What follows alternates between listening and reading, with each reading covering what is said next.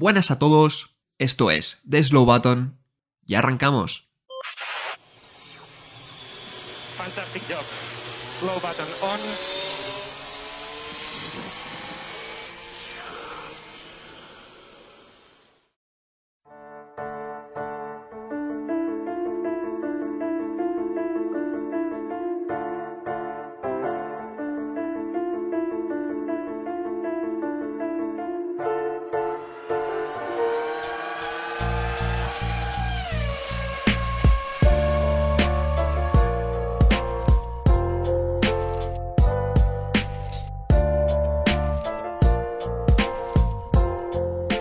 Muy buenas a todos y bienvenidos a un nuevo episodio de The Slow.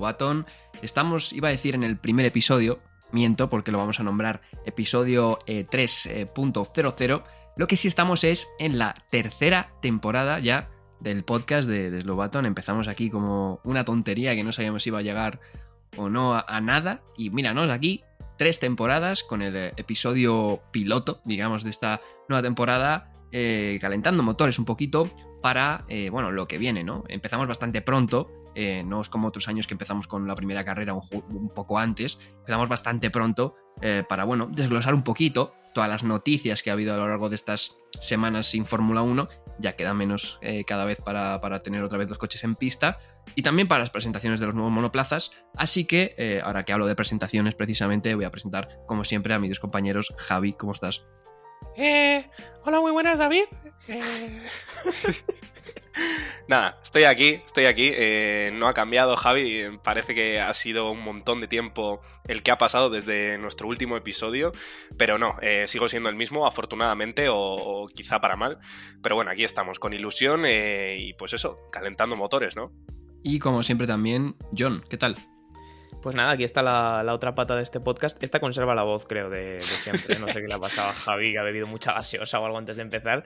Pero tú lo has dicho, David. eh, parecía esto una tontería y estamos aquí en la tercera temporada. Eh, esto será como cuando cambias de año, ¿no? Que las primeras veces nunca pones 2023, sino que sigues poniendo 2022. Pues nosotros estamos en la tercera temporada y seguiremos diciendo que es la segunda, o a mí por lo menos me va a pasar. Pero bueno, no me enrollo más. Vamos a calentar motores, como te has dicho. Sí, de hecho, hemos tenido un examen, casi pongo 2022. Espero que no nos pase lo mismo eh, en el episodio. Yo me no puse la fecha. aquí, cada uno, aquí cada uno está peor que el otro. O sea, esto no. los- lo bueno es que los tres hacemos uno, entonces por lo menos va tirando hacia adelante. Como decía al principio, eh, vamos a repasar un poquito cositas ¿no? que han ido pasando, porque bueno, ya sabéis que la Fórmula 1 eh, tiene siempre meses de parón, ¿no? En los que, bueno, estamos siempre muy tristes porque no tenemos nuestra dosis eh, diaria. Pero bueno, eh, al final siempre hay cositas, ¿no? Eh, como, bueno, declaraciones de pilotos, jefes de equipo, despidos, fichajes, etcétera, etcétera. Entonces, vamos a empezar con una cosa que llevamos mucho tiempo ya, bueno, no sé si pidiendo, o por lo menos le faltaba algo de chicha a la parrilla, ¿no, chicos? Y, el otro día, Ben Sulayem, para que no conozca, es el presidente de, la Federación Internacional de Automovilismo, eh, en un comunicado en sus redes sociales lanzó algo así como que ha pedido a su equipo de la FIA que valore lanzar un eh, proceso de expresión de interés de posibles nuevos equipos para la Fórmula 1. Es decir, que van a abrir un- una especie de, cuestionario y van a decir, a ver, eh, proyectos de Fórmula 1, eh, vamos a ver, que nos lo presenten. Si hay algo serio, vamos para adelante. Y bueno, hay algo serio, ¿verdad, Javi? Eh, sí, eh, David, me abruma la exactitud de tus palabras a la hora de describir eh, el proceso que inició Ben Sulayem, pero es tal cual lo ha dicho David para nuestros oyentes. Y sí, lo que pasa es que la noticia eh, pues no ha sentado del todo bien. Estamos hablando concretamente de, la intención de unirse de Andretti junto a Cadillac y luego por otro lado también tenemos a, a Pantera Team Asia, que es algo que vamos a comentar un poco más adelante, pero primero nos paramos en esta cuestión y es que, eh, lo dicho, no ha sentado del todo bien a los equipos actuales que hay en la parrilla. ¿Por qué? Bueno, pues básicamente eh, cada equipo tiene que. Cada equipo que quiera entrar en la Fórmula 1, eh, pues tiene que pagar eh, lo que viene a ser 200 millones de, euros, una cantidad bastante, bueno, pues bastante a tener en cuenta. ¿Y qué es lo que pasa? Que lo tienen que pagar más que nada porque luego los beneficios totales de, todos los equipos de la parrilla se dividen entre el número de equipos que hay. Entonces, de ahí, a ese, de ahí esa cifra. El caso es que eh, la cifra actual, como bien decía, son 200 millones hasta 2026, pero en 2026, eh, visto que estos equipos actuales que tenemos en la Fórmula 1 pues no quieren que entren, eh, pues probablemente la cifra sea mucho mayor. Probablemente estemos hablando de unos 400 millones si no más. Así que, pues nada, veremos. Eh, sinceramente, yo sí que me gustaría ver pues más equipos, mm, pero equipos en serio, no como los que vimos de HRT y todo esto. pero bueno, yo no sé si quieres comentar algo. No, quería dar nombres, ¿no? Quería dar nombres en concreto porque estábamos hablando en general de que es verdad que hay equipos que parece que no les hace mucha ilusión la idea de que haya nuevos eh, participantes en la parrilla de Fórmula 1, pero hay algunos que sí, ¿no? Creo que los principales, eh, bueno, los principales afectados son los ocho equipos que no son ni McLaren ni Alpine. Y hay motivos muy claros para entender por qué a McLaren y Alpine sí que les interesa la entrada de, por ejemplo, Andretti y Cadillac en esta asociación, ¿no? A Alpine porque es el único motorista que ahora mismo no tiene ningún cliente, es decir, es el único fabricante de motores eh, que solo se provee a sí mismo y por lo tanto tener un equipo cliente siempre está bien, es útil eh, para recibir dinero, para recibir feedback y para, para poder darle los motores que, no te gustan para ti, ¿no? Y al equipo de McLaren le interesa porque, bueno, Zach Brown tiene buenas relaciones con la gente de, de, Andretti porque también le interesa abrirse en el mercado americano, ¿no? Y qué mejor manera de hacerlo que con dos grandes firmas estadounidenses como son Andretti y Cadillac. Entonces, esos dos equipos sí que estarían a favor de hacerlo, todos los demás no lo están porque, como tú muy bien has explicado, Javi, al final más equipos es más gente entre la que repartir el mismo pastel. Y por lo tanto, Andretti y Cadillac tendrían que pagar eh, esos 200 millones de euros del Pacto de la Concordia para que, bueno, eh, como digamos, asegurar de alguna manera que si entran y es un picio increíble, pues al resto de equipos no les salga mal la jugada económicamente. Es que hay que recordar que detrás de Cadillac está General Motors, que es el conglomerado masivo eh, gigante norteamericano del motor. Eh, entonces, claro, vendría también con una, digamos, se ha tomado bastante en cuenta esto, porque no vendría eh, bajo un nombre cualquiera, vendría bajo el conglomerado de, automovilismo más poderoso de Norteamérica y, uno de los más poderosos del mundo, ¿no? Entonces, hay que ver, ¿no? Porque, como decíais, Alpine parece que es el que mm, más a favor está, a McLaren no le importaría por las relaciones comerciales, también te digo, eh, no sé cómo veis esto, pero Alpine daría el motor, pero a mí me extrañaría que General Motors para 2026 no se planteara como ha hecho Audi o como están haciendo otros equipos, eh, incluso Red Bull que llegó a hablar con Porsche y al final se cayó la cosa. No sé si General Motors Javi se planteará incluso para 2026 pues una, yo qué sé, eh, unidad de potencia. Eh, pues la verdad que no es nada que, debamos descartar por ahora. Eh, sí que es cierto que había como un pequeño rumor de que quizá era Honda finalmente quien iba a motorizar a Andretti y Cadillac. Finalmente no va a ser así. El pacto debería ser, en teoría, el de llevar motorización Renault. Pero como bien dices tú, David, oye, de aquí a 2026, que supuestamente es lo, lo más pronto que van a poder estar en la parrilla de Fórmula 1, pues no se sabe qué es lo que va a pasar. ¿Quién sabe? No sé si John tiene algo que especular al respecto.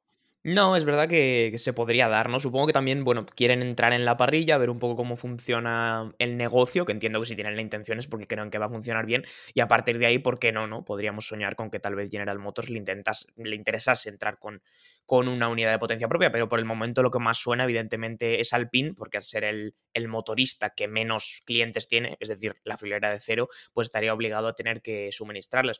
También conocimos más datos, ya que estamos hablando de este tema a raíz de este anuncio, eh, con el tema de los pilotos, por ejemplo, Michael Andretti comentó que sí que querían contar por lo menos con un piloto estadounidense y el que lideraba las listas ahora mismo era Colton Herta, que ya estuvimos oyendo eh, hablar de él bastante el año pasado, pues bueno, sería una opción este posible equipo para que el estadounidense llegara a la Fórmula 1 y también pues que bueno, sería un equipo eh, finalmente con base en Estados Unidos, o sea que sería un equipo estadounidense prácticamente al 100% aunque sí que tendría ciertas estructuras de apoyo, lo llamaron en Reino Unido, evidentemente, para estar más cerca del circo europeo, ¿no? Pero bueno, sí que yo creo que son buenas noticias, eh, hasta cierto punto que hay interés de nuevas marcas de presentarse en la Fórmula 1 y de seguir dándole eh, nueva savia, digamos, ¿no? A esta competición, para que no nos quedemos tampoco atrapados en, siempre lo mismo. Así que para mí eh, son buenas noticias, esperemos que los equipos al final abran un poco más la mano, ¿no?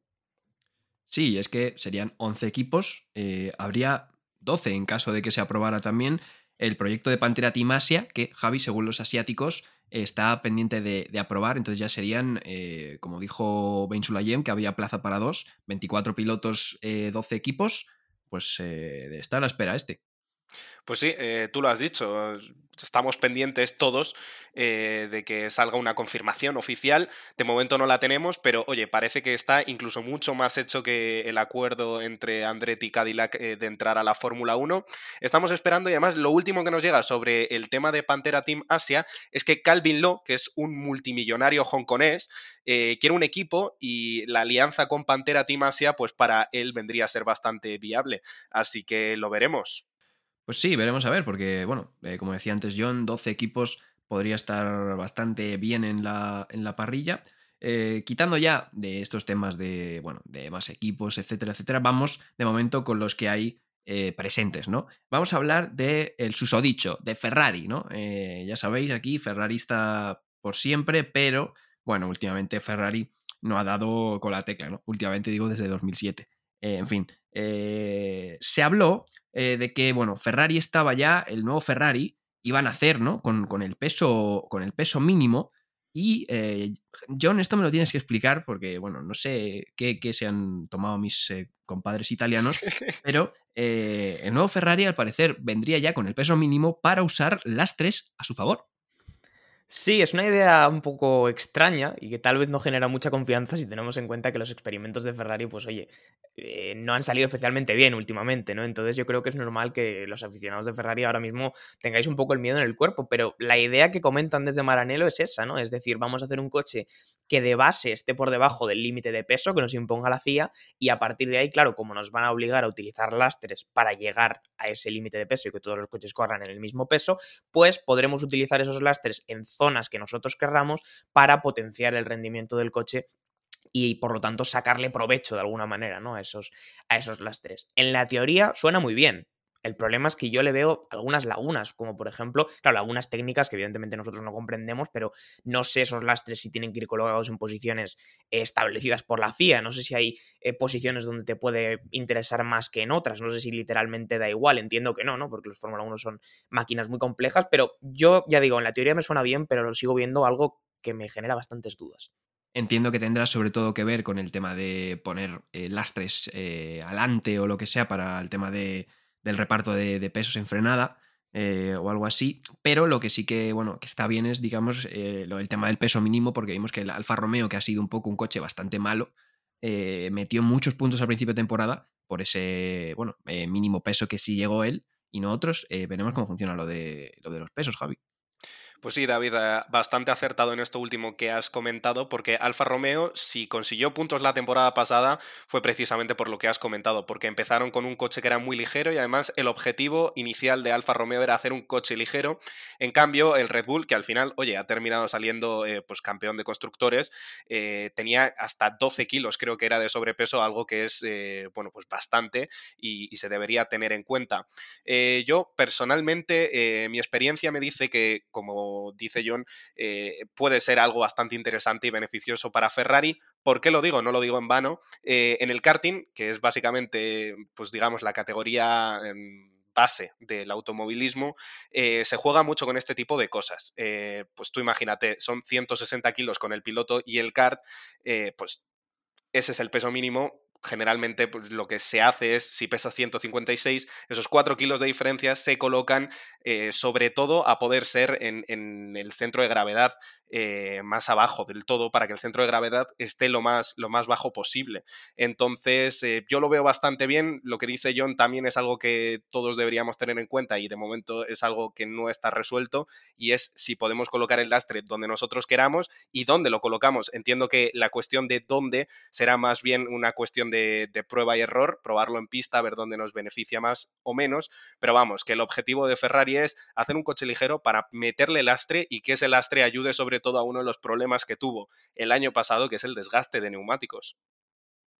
Veremos cómo le sale el experimento a los de Maranello.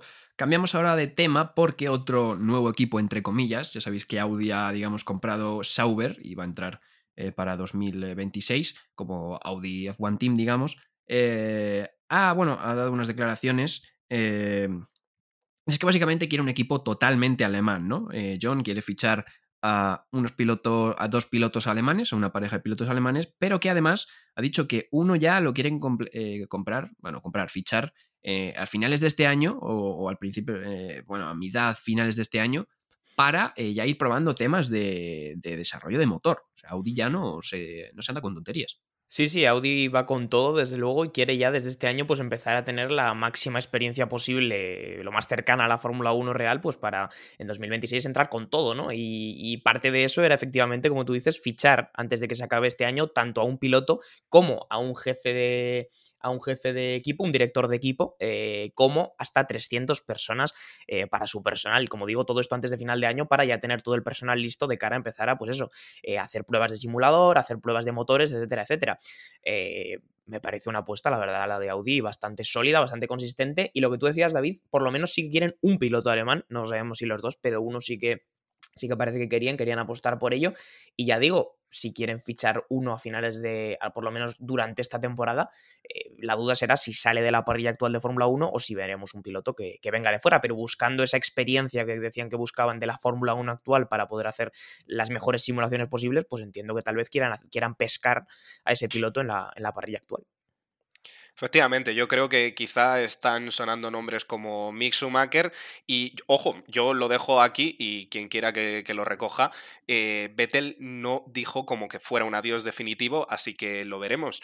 Eh, de todas formas, chicos, os quería yo eh, comentar, porque evidentemente tenemos una plaza o sea, 12 plazas, perdón, en, en la temporada de Fórmula 1, pero claro, es que para 2026 tenemos tres candidatos. Tenemos a Andretti Cadillac, tenemos también a Pantera Timasia y tenemos a Audi. Y sinceramente, yo al que veo más flojo es a Andretti Cadillac.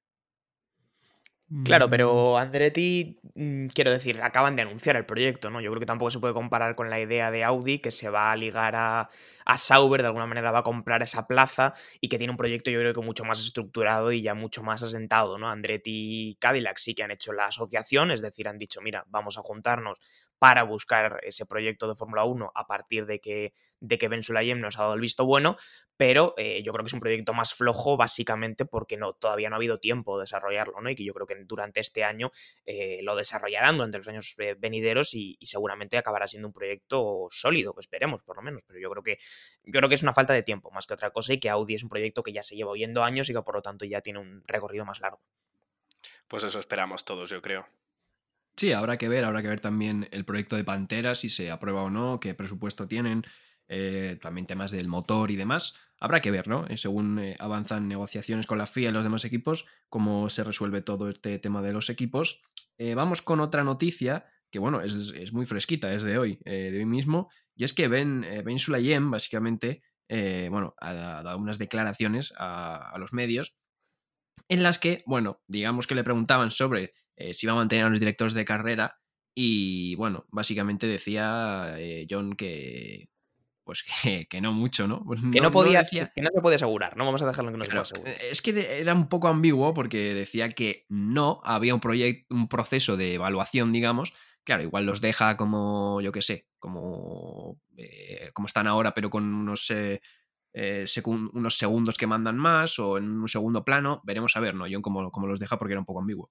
Sí, la reputación de los directores de carrera en la Fórmula 1 es complicada, ¿no? Después de lo que pasó con Michael Masi en la temporada 2021, que creo que todo el mundo sabe, pues Wittich y Freitas no han salido mucho mejor parados esta temporada, sobre todo si tenemos en cuenta acontecimientos, ¿no? Como lo de Alonso en Cota, eh, etcétera, etcétera, ¿no? es un rol complicado a día de hoy en el que te juegas el tipo día a día y eso, Ben Sulayem lo ha dejado un poco en el aire, ¿no? Ha dicho que básicamente no se puede asegurar que permanezca en el puesto, pero lo más importante de la noticia es que hay una comisión estudiando la posibilidad, pues eso, ¿no? De, contratar mejores directores de carrera, mejores comisarios. Ha dicho Ben Sulayem que siempre cree que puede haber mejores comisarios, mejores directores de carrera.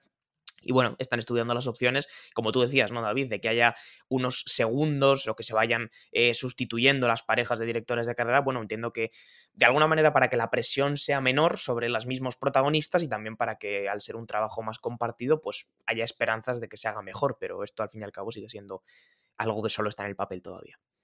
Pues sí, eh, como, como, dice John, eh, la esperanza es que se haga mejor.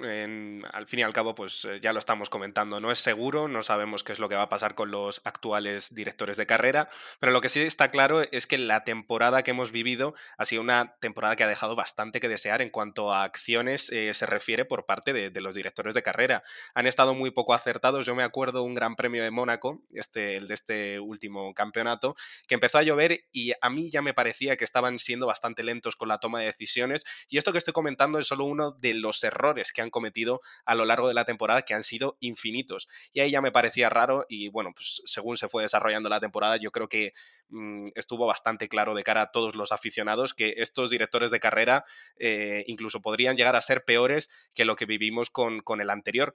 Así que, bueno, esperemos que se haga lo que se haga, sea en beneficio de, de la Fórmula 1. Sí, como decía Javi, ¿no? Yo me acuerdo también de la de la de Checo en Austria me gustó mucho, la de los límites de pista, que le, le, le, borraron la vuelta de la Q2 eh, después de la Q3, entonces bueno, se quedó ahí.